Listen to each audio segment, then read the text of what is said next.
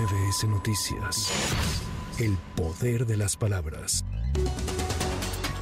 En Michoacán, presuntos sicarios se enfrentaron a balazos con el ejército mexicano en el municipio de Mujica, donde también realizaron un bloqueo en la zona de Cuatro Caminos. Una fuente del gobierno de Michoacán reveló que la ola de violencia se generó de la captura de un presunto objetivo delincuencial que operaba en dicho municipio. Los enfrentamientos con el ejército también habrían dejado la muerte de dos sicarios, aunque hasta el momento la Fiscalía General del Estado no ha confirmado los decesos.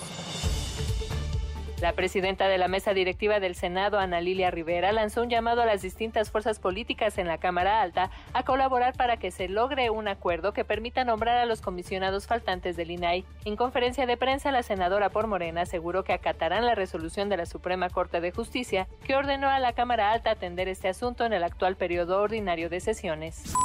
La ministra Yasmín Esquivel afirmó que no se puede concebir una auténtica democracia sin la participación política de la mujer en condiciones de igualdad, sin su representación efectiva en los órganos de poder y sin su presencia activa en todas las instituciones de nuestro país. Al participar en la inauguración del encuentro internacional Juzgar con Perspectiva de Género convocado por el Tribunal Electoral del Poder Judicial de la Federación, la ministra llamó a transitar hacia una justicia con perspectiva de género para una sociedad en igualdad y respeto a la mujer.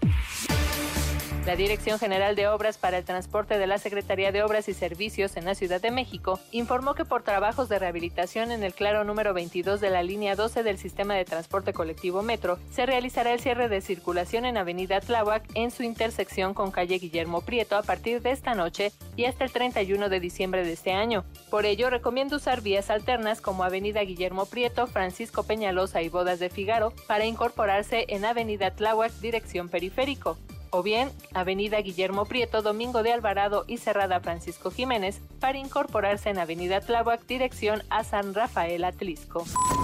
Para MBS Noticias, Erika Flores. MBS Noticias. El poder de las palabras.